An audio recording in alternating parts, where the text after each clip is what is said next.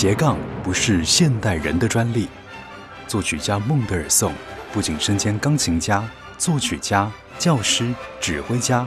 更是指挥棒的发明者，并且开启了巴哈音乐的复兴运动。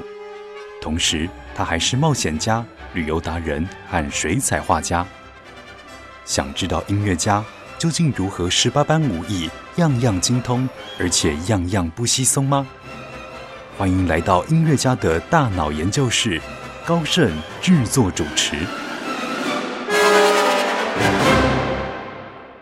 欢迎收听音乐家的大脑研究室，我是研究员高盛。我们的节目是一个全新企划的啊一个节目，那透过了古今中外不同时代、不同类型的作曲家、音乐家，甚至各个不同类型的音乐人，我们可以来探讨一下这一个为什么演奏乐器的人，或者是创作音乐的人。感觉起来，他们的大脑呃发展的比较好啊。其实不是大数据而已，这个是根据很多的科学家、大脑科学家和呃专门在医学领域里面做研究的呃这一些科学家，他们做了很多的实验啊，那就发现，当这一些 musician 在演奏乐器的时候，他们的大脑就像是嗯千禧年的烟火一般哈，那非常符合我们今天所要为大家介绍的作曲家。韩德尔。想到韩德尔，其实很多人就会想到跟他同年出生的音乐之父 Bach，但是在历史上好像大家对于音乐之父 Bach 的评价比较高，那韩德尔呢，大家就觉得他好像也不错啦。他的作品呢，听起来也都还蛮具有巴洛克那种华丽、很经典的风格。其实我们在念音乐史的时候，老师有教我们这个 “baroque” 这一个字的来源，原来是讲一条排列不规则的珍珠，哈，那其实是有一点在讽刺巴洛克时代，无论是整个。所谓的 Baroque 的这个 style，你可以从巴洛克时期的建筑，呃，这些具象的，还有他们的服饰，呃，他们那个时候呢，都会要戴着假发，然后有很夸张的这种领子的荷叶边，或者甚至是蕾丝的这一些很细腻的绣花啊，男士呢也穿的非常非常的华丽。当然，在建筑上，嗯，它也是所谓的雕梁画栋、精雕细琢，有很多呃很细部的装饰。那反映在巴洛克的音乐上面，当然也就是华丽啊。但除此之外，其实呢，很多的音乐学者，甚至很多的音乐研究生，他们会把。Bach 跟 Handel 两个来做比较，因为这两位作曲家都是在一六八五年出生。不过韩德尔稍稍比 Bach 活久一点，他到一七五九年活到七十四岁过世。那其实我们今天要来跟听众朋友研究一下。韩德尔的大脑，我想不只是他的这些作品，我觉得他的一生，他跟呃 Bach 有很多的不同。那我们举几个最简单的例子，就是 Bach 一生从来没有踏出德国的境界，但是呢，韩德尔却是周游列国啊。然后我们会想到 Bach 他为贵族为教会，特别他的宗教音乐是数量非常的庞大。那我们会觉得韩德尔好像一直就是做比较多的世俗音乐，虽然他的呃这个神剧《弥赛亚》是非常非常成功啊，而且也是受到大家喜爱，一直到现在，你想到韩德尔就好像跟弥赛亚画上等号一样，但还是会觉得他好像这个世俗音乐的作品是比较多，特别他的歌剧作品也是非常非常的丰富。不过呢，我想对于很多人来讲，你如果喜欢韩德尔的音乐啊，你应该最认识他的可能就包括了他的水上音乐、皇家烟火等等，还有他一些很美丽的歌剧咏叹调啊。但是我们想要跟大家来聊一聊这一个，嗯，韩德尔比较不为一般人大众啊那么熟悉的一些部分。因为我觉得，我们既然是音乐家的大脑研究室，我们虽然不是科普的节目，但是我们希望让大家知道，如果用现代人的眼光来分析，或者是来认识，呃，韩德尔这一位作曲家，你是不是可以？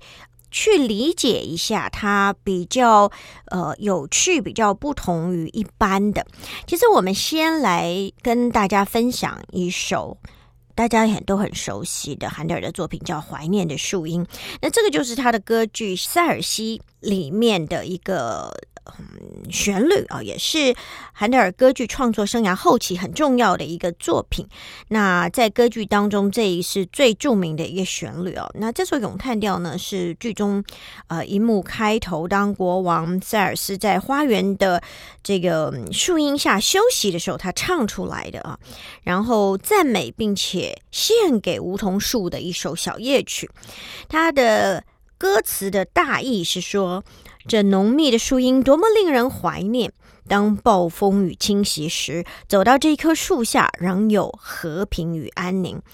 那当然，据说韩德尔在这个作品中想表现的是南国的炎热与倦怠感呢。那么，由于它的曲调相当的优美，所以这个旋律就被编写成器乐独奏曲或者是合奏曲。但是呢，只取它的速度记名，而是以这个呃韩德尔的 Largo。文明，那就是跟原来的歌词和那种气氛是离得很远啊。那甚至被认为是格调高贵、崇高的宗教式的作品，事实上它其实不是这样的。那我们今天要听到的是用假声男高音的方式来诠释的原来歌剧当中的片段。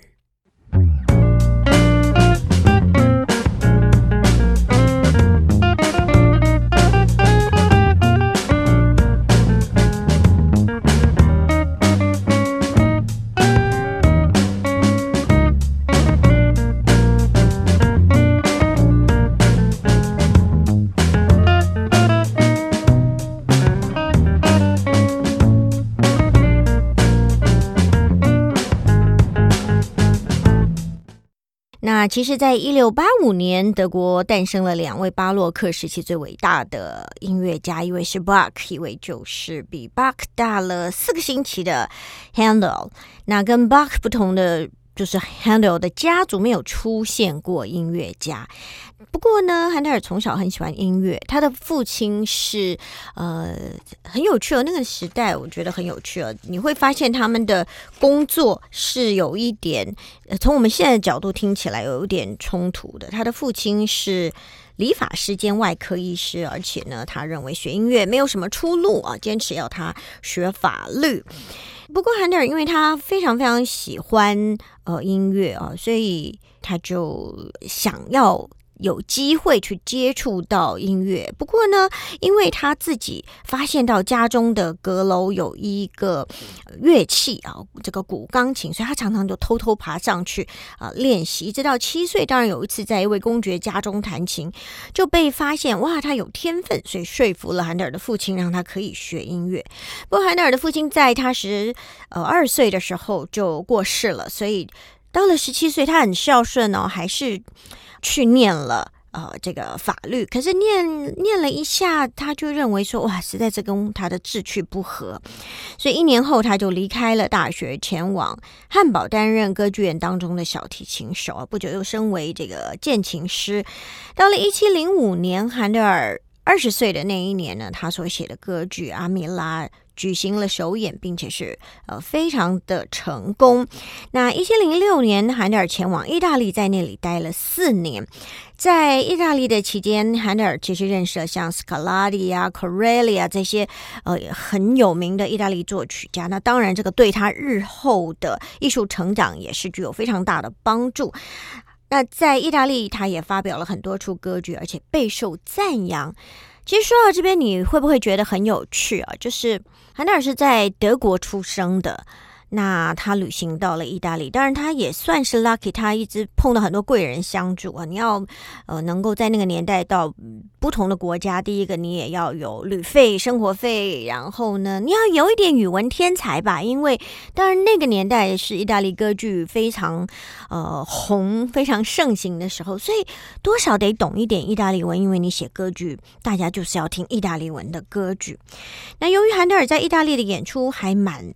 嗯，受到肯定的，所以呢，这个汉诺瓦教廷就聘请他返回德国担任宫廷的乐长。所以韩德尔在一七一零年的时候衣锦还乡。啊，就任新职。不过呢，在这个一七一一年，他就利用假期到英国的伦敦去旅行。所以你看，韩德尔在巴洛克时期，他就是一个旅行家。哎，他很勇敢的，很好奇的，很向往呃离开德国去看看外面的世界究竟长得什么样子啊。所以他在英国的伦敦也上演了他的歌剧《雷纳多》，获得了。空前的成功，而且也接受到安娜女王的礼遇，所以海德尔的这个名声越来越响亮。那海德尔在伦敦除了继续创作歌剧之外，他和朋友还合资设立了歌剧院。讲到这边，你会不会发现韩德尔是一个很有企图心的人？他不止在音乐的创作上，他非常非常的有才华。到意大利，他就可以用意大利文创作。但是回到伦敦呢，呃，他也那个时候大家喜欢歌剧，就是要，我觉得这个所谓。喜欢外国的东西，外国月亮比较圆，不是只有在东方人的世界里，西方人的世界也是一样。英国人也觉得，哇，我们要是能够去听听这个正宗的意大利文演唱的歌剧，也是一种时髦。如果大家有机会看看那个时代的很多电影，就会发现哦，比方说在某个时期，维也纳就是时尚的焦点啊，大家要去 party，要去干嘛都要去维也纳制装。啊，那某一个时间呢，法国的巴黎又成为另外一。一个时尚的焦点，而到了可能二十世纪初，纽约又成了时尚也好，或者是艺术的一个重镇啊。所以这一些时髦，呃，大家都会一窝蜂的跑到那边，或者是觉得想要去沾一个边啊。那不只是在创作上，发现韩德尔。他算是还蛮厉害的一个艺术行政，或者说他是一个企业家。诶，他应该是写歌剧赚了一些钱，以至于他呃可以和朋友一起来合资创立设立歌剧院，他就有自己的歌剧制作公司。想想也还蛮厉害的，他很有眼光，呃，看准了当时大家喜欢意大利歌剧，而且他之所以成功，他可以找到很厉害的歌手、声乐家等等啊。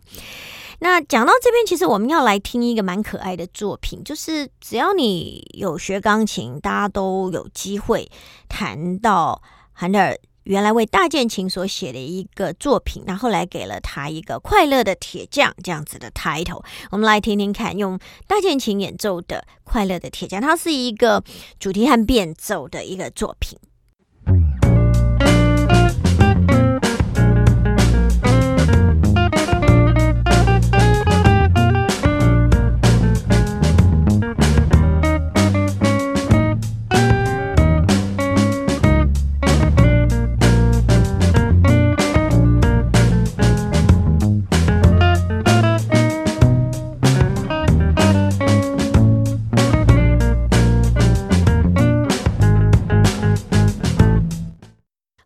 所听到的是韩德尔为大键琴所写的主曲，那这一段旋律是只要你有学钢琴，应该就有机会弹到的快乐的铁匠。我们刚刚讲到说，韩德尔真的还蛮厉害的，他是一位呃冒险家、旅行家，在他的那个年代呢，他很勇敢的跨出了德国的疆界，跑到意大利去学习，而且在那边有歌剧的创作也受到了喜爱，而且甚至他和朋友。还合资开了所谓的呃这个歌剧的制造公司哈，也就是他还盖了歌剧院。那然后他又到英国去旅行，也受到安妮女王的喜爱，所以他原来是用自己的假期，但是没想到呢，他太享受在英国的时间了。那我想，韩德尔应该是不是喜欢英国的食物？不过听说他很喜欢英国的 marmalade，marmalade 就是他们的柳橙柚子果酱啊。有人说呢，他可以一整天都吃 marmalade。哈，我们这个英国下午茶很重要的，他们的 scone 上面要涂上果酱跟奶油。那不同地区的人他们会在那边争执，某个地区它是要先抹奶油再抹果酱，那某个地区是先抹果酱再抹这个奶油，每个人都坚持不下。那 marmalade 呢，其实也可以当成。泡茶的时候，把它像果酱嘛，哈，所以也可以放在红茶里面。那曾经有人就是特别去研究韩德尔呃最喜欢的食物之一啊，我想是不是因为英国的这个妈妈类果酱让他爱上，然后就长时间过了这个他假期的时间还不回到德国。那当然，他的老板这个汉诺威选帝侯就生气了。那没想到呢，他滞留在英国的期间，安妮女王就去世了。要继任的就是他在德国的老板哦，汉诺威选帝侯，那是乔治一世。那汉德尔当时嗯，就是蛮尴尬的啊。那所以有人就说，啊，好吧，这个一七一七年啊，要。国王在泰晤士河要举办这个所谓的王室联欢会，那你就赶快为皇室啊游船啊游泰晤士河来做一个厉害的音乐，所以海纳尔就写了这个水上音乐啊。那在国王的游船后面就有很乐手坐在船上。一边跟着一边演奏，水上音乐也可以说是韩德尔一直到现在都很受到大家喜爱的作品。那这个乔治一世听了当然就很高兴啊，就原谅他的这个不辞而别。那并且赏他每年有两万镑的津贴，鼓励他，哎，你继续。啊，去进行创作。那当然也有很多人说这个是穿凿附会哈。那事实上，汉诺威侯到了英国之后，他仍然是继续重用韩德尔。呃，两年之后，他成立了一个皇家音乐协会，又到各地去寻找歌剧的歌手。那这段期间呢，韩德尔可以说是不眠不休。然后他一生也没有结婚呢，几乎把他的青春都投注在英国。然后当然之后也受聘成为英国宫廷的教堂乐长，写了大概四十六出的歌剧，还有三十六出的神剧啊。那今天他留下来的作品当中。其实有很多的器乐的作品，也有呃大家最熟悉的《弥赛亚》水上音乐组曲跟《皇家烟火》。那其实我想呃要在这边特别提的一个事情就是。韩德尔其实我们讲到说，他和朋友合资，呃，一起来成立了呃这个歌剧的公司，嗯，算是一个企业家，他很有这个胆识去投资，然后不只是有歌剧公司，他更有这个皇家音乐协会啊，去寻找很多很棒的。歌剧的歌手，就是他有眼光，而且的确，因为他那个时候歌剧做的很成功，就是他找来了很棒很棒的歌手。不过呢，等一下我们会要继续来讲到说，韩德尔，呃，当然你做生意嘛，就是有赚有赔，然后投资也是有风险。我们在每一次听到的所有的这些投资的广告，最后他都会说，呃，所以你要仔细的去阅读这个。公开说明书，但那个年代呢，我觉得韩德尔已经算是非常非常厉害的一个艺术行政。他要一脚踢啊，他要创作音乐，他又要经营他的公司，他还要去聘雇歌手，他要去挑选，要知道。所以你看看他，应该是非常非常的具有。智慧，然后也非常的具有手腕，所以他可以找得到合资投资人啊。然后你要经营一个公司，其实真的不简单，他他全部包办呢。通常我们现在都是分工，艺术家做艺术家的事情，呃，表演的表演，然后创作的创作啊，经营的经营，做艺术行政，艺术行政。你看他可以一人身兼数职。从这里我们可以想象到，因为他自己也演奏乐器，小时候你看他呃演奏弦乐器，应该他键盘乐器他也会哈，所以他演奏乐器的这些训练，加上他的作曲，你想想看，作曲基本上一个作曲家要对所有的乐器的声响，呃，所有乐器的演奏的技法都要有所了解，他才能够写出好的作品。那再加上。歌剧又加上了人声啊，他也要对人声怎么样去诠释。特别我们讲到巴洛克时期这些，呃，你去听听看韩德尔的咏叹调，真的都是很华丽的，很多华彩的乐段啊。那不过讲到这儿，我们还是先来听听他这个非常有名的水上音乐的乐段吧，可以感受一下怎么样的作品会让他的老板龙心大悦啊，仍然继续重用他。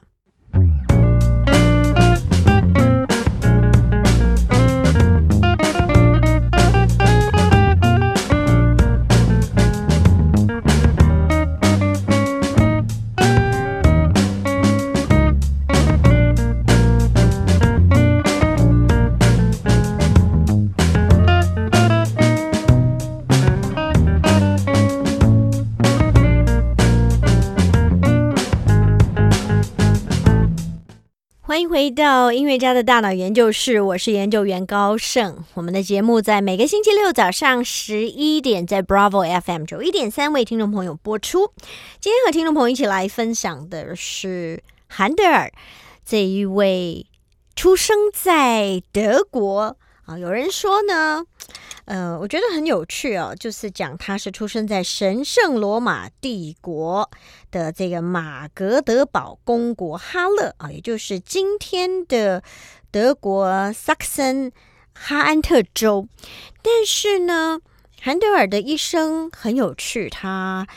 到了意大利去发展写作意大利歌剧，然后又到了英国为安妮女王来服务。那当然，后来安妮女王呃过世之后，他的这个表兄，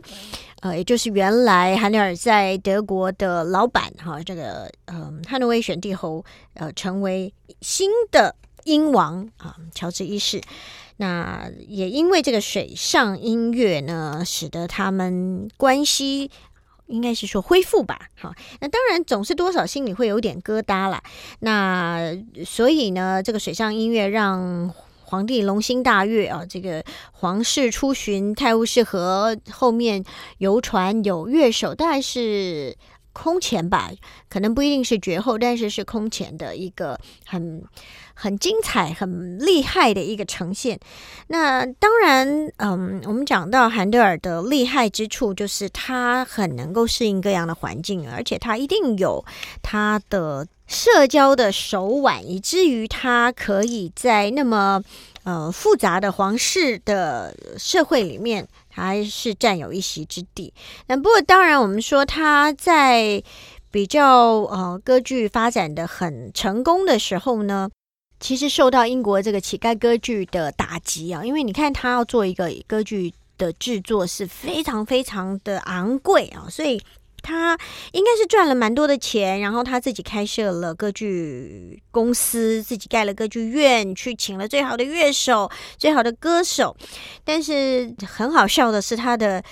歌剧。最后为什么会垮台呢？是内忧外患，因为他的两个很有名的歌手彼此互相较劲，然后这个台上台下不同的粉丝互相支持，台上就打起来，台下也打起来。再加上当时呢，呃，很多人认为说。哦，花那么多钱去享受这个歌剧实在是不划算啊！那我们又听不懂意大利文在唱什么，我们也不用附庸风雅，所以乞丐歌剧的崛起就是他们用英文来演唱，有一些。有一点像插科打诨，就是有一些低俗的八卦的话题，通通写进去，包括呃韩德尔的歌剧怎么样这样子，台上台下的歌手跟歌手的粉丝两派呃互相大打出手，这种很荒谬的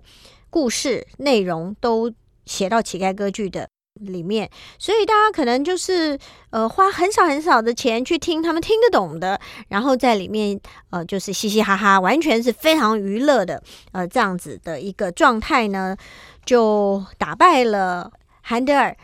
应该是说高额呃用很大的这个制作来呈现的歌剧。那当然那个时候他也生病啊，心情也不好，又又病又。负债吧，所以他就悻悻然的，就是离开了他一手建立的歌剧王国。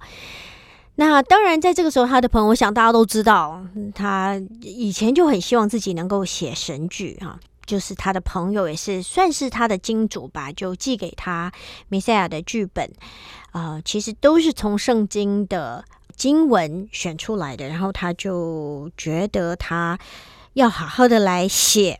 然后弥赛亚也是很神奇的，在短短的两个多礼拜就完成。然后很多人说，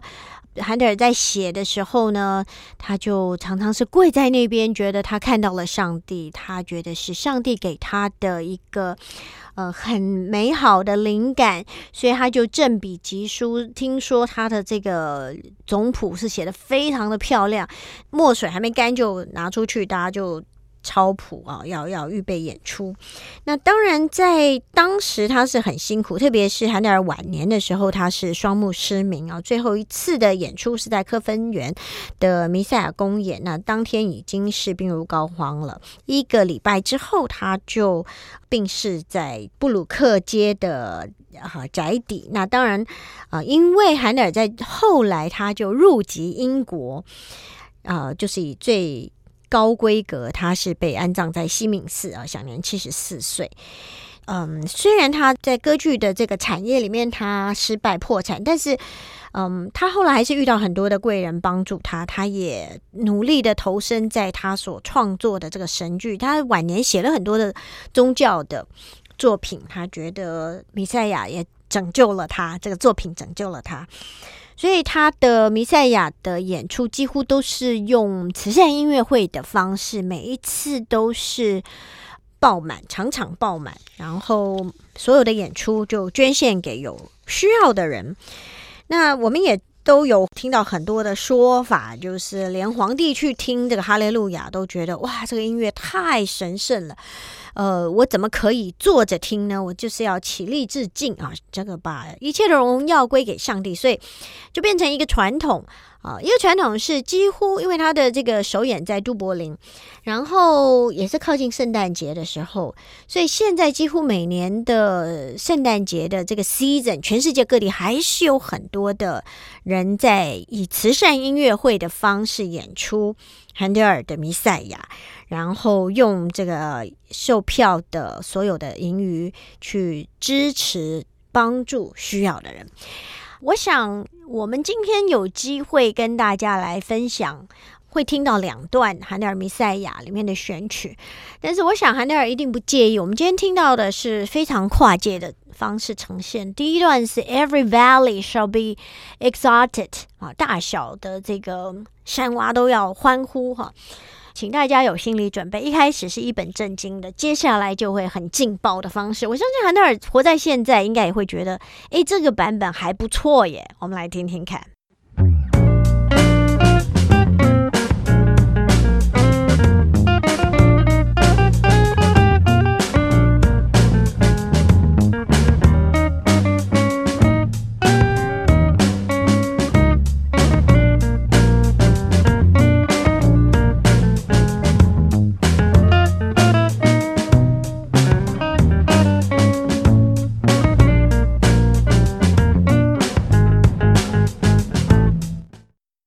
和听众朋友来分享、来研究的是韩德尔这一位出生在巴洛克时代的。作曲家，那再跟大家简单讲一下精雕细琢的巴洛克。这个巴洛克当然就是指十七到十八世纪欧洲流行的一种艺术风格。那当然它可以应用在雕塑、绘画、建筑、文学、舞蹈和音乐等等这个各个不同的范畴。那其实我我想先讲一下这个比较具象的啊，巴洛克时期的这个服饰呢，建筑是以这种繁华。华瑰丽的装饰为特色。那巴洛克时期的服装受到影响，他们喜欢以缎带和蕾丝作为衬托，呃，再配上非常夸张华丽的呃布料和色彩，所以这个丝绒啊，或者是呃纱呀，啊大袖子的这个呃蕾丝附羽毛的帽子，都是当时男装常见的特征。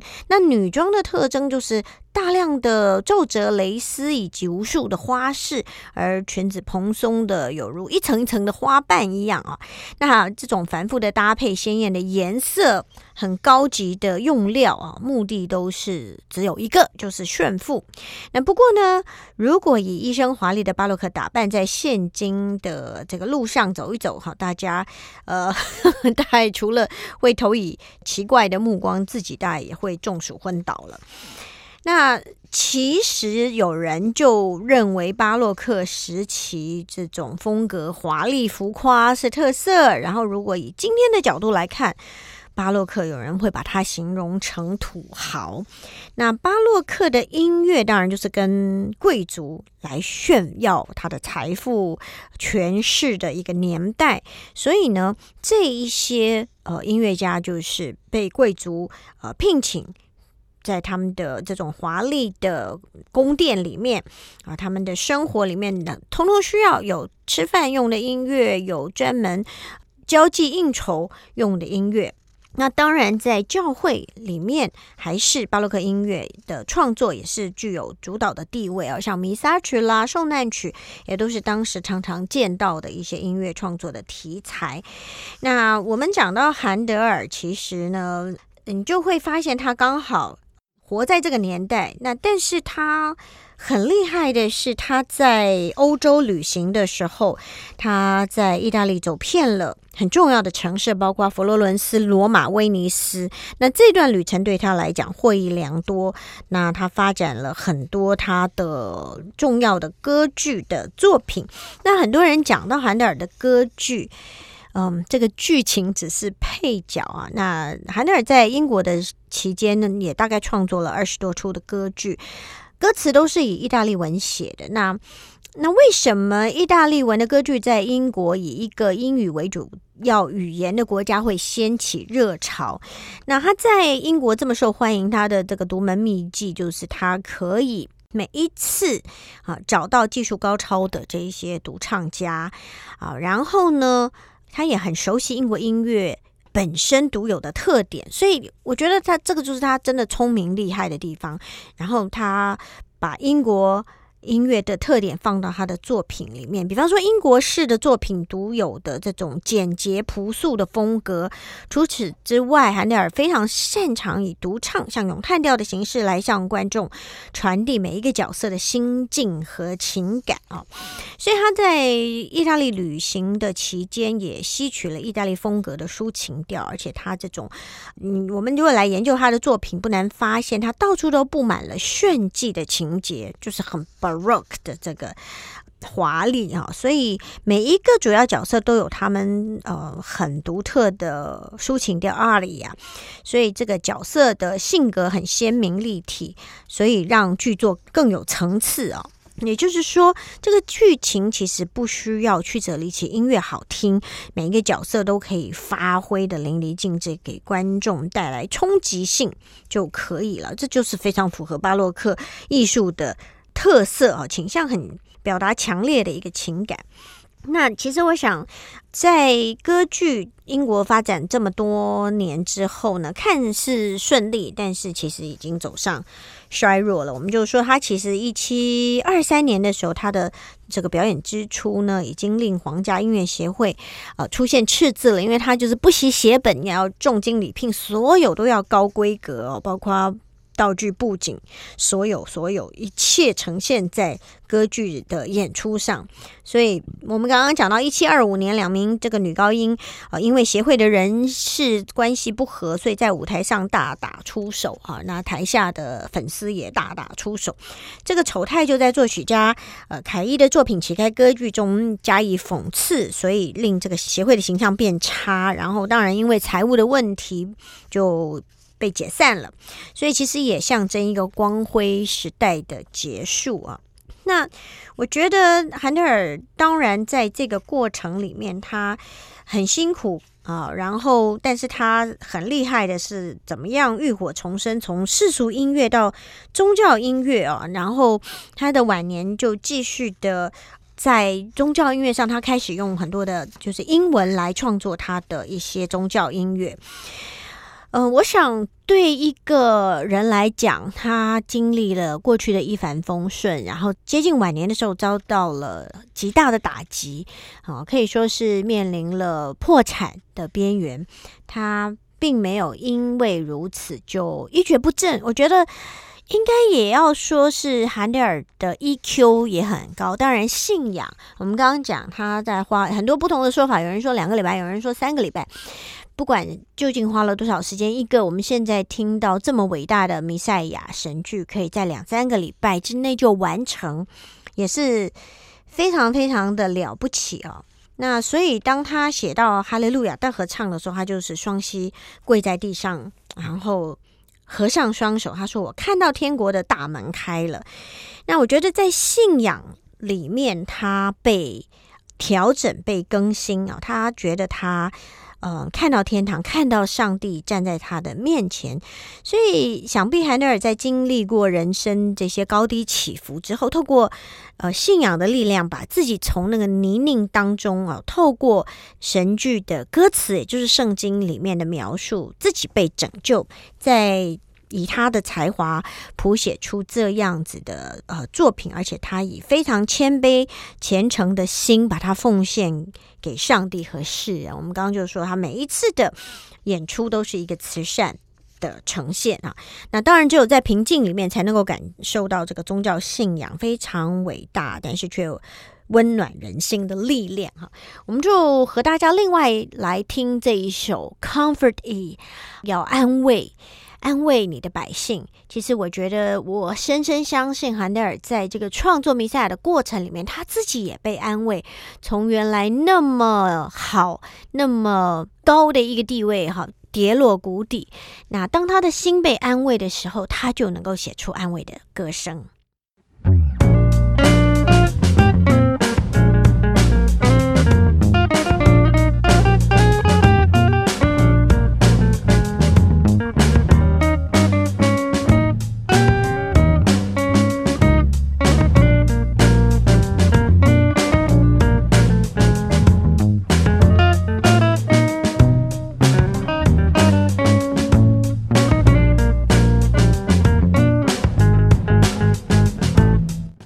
韩德尔的晚年和 Buck 一样是双目失明哦，但是和 Buck 不一样的是，韩德尔终身未娶。那两个人的音乐风格也截然不同。那 Buck 是宗教思想的虔诚传道者，韩德尔则是戏剧与抒情表达的天才。那 Buck 巧妙的运用对位法的技巧，写出无数崇高伟大的音乐。韩德尔却是以他擅长的旋律与和声，谱出许多通俗且易于亲近的作品。那虽然巴赫和韩德尔的气质完全不同，但是他们在音乐上的伟大成就，而且透过历史重重的考验，使他们成为巴洛克时期杰出也是最重要的音乐家。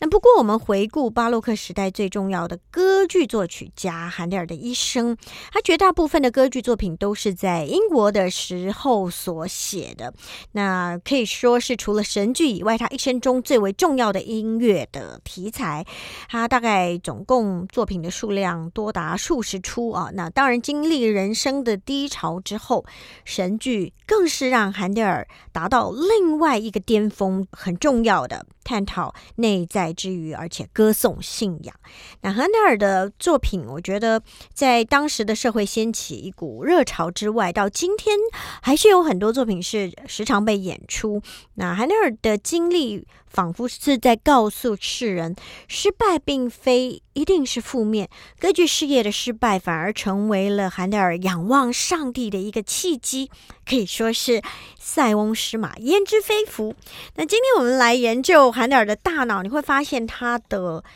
EQ 非常好，IQ 应该也不低，他才能够身兼作曲家、演奏者、音乐。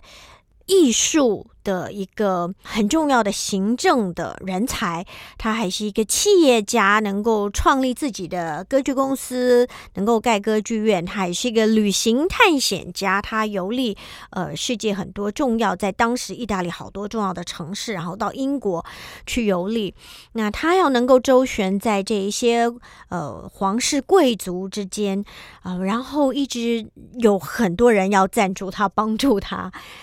我想他在人生最后，他找到他最重要的，嗯，我觉得信仰真的是改变他很多，然后也也透过他的这个才华，真的让更多人听到这么精彩的作品。那我们今天呢，我们刚才听到的这一个 Comfort E 哈，就是黑人。的声乐家，他用声乐的方式跟爵士乐的方式来诠释啊。那这一个作品，我想韩德尔如果再是听到有这样子的方式诠释，一定也会很开心，而觉得哇，太酷了啊！他可能他的歌剧或者他的呃这个事业可以有另外一个不同的。发展的方向。那节目最后我们要来跟听众朋友分享的是他的皇家烟火。听说首演的时候，这个烟火还烧到了这个布景啊。那可怜的那个制作场景的建筑师也还蛮蛮悲惨的。我们今天听到也真的是一个户外的演出，演出的同时，他可能想要重现韩德尔那个时代，所以是呃，你会听到其他有一些声音，就是烟火的声音。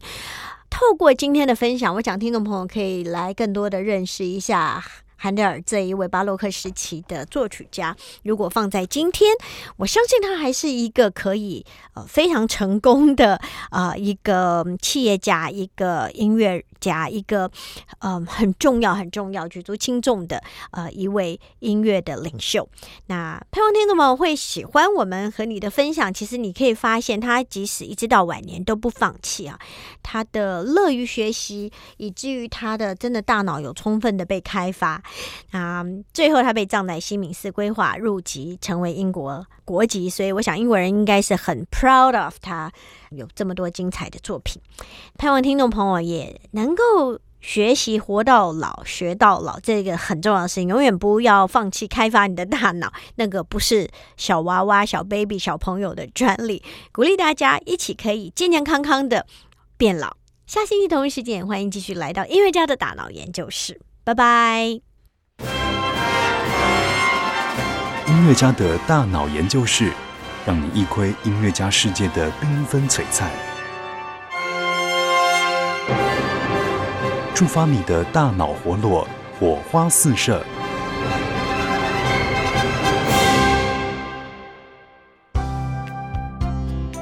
本节目由文化部影视及流行音乐产业局指导播出。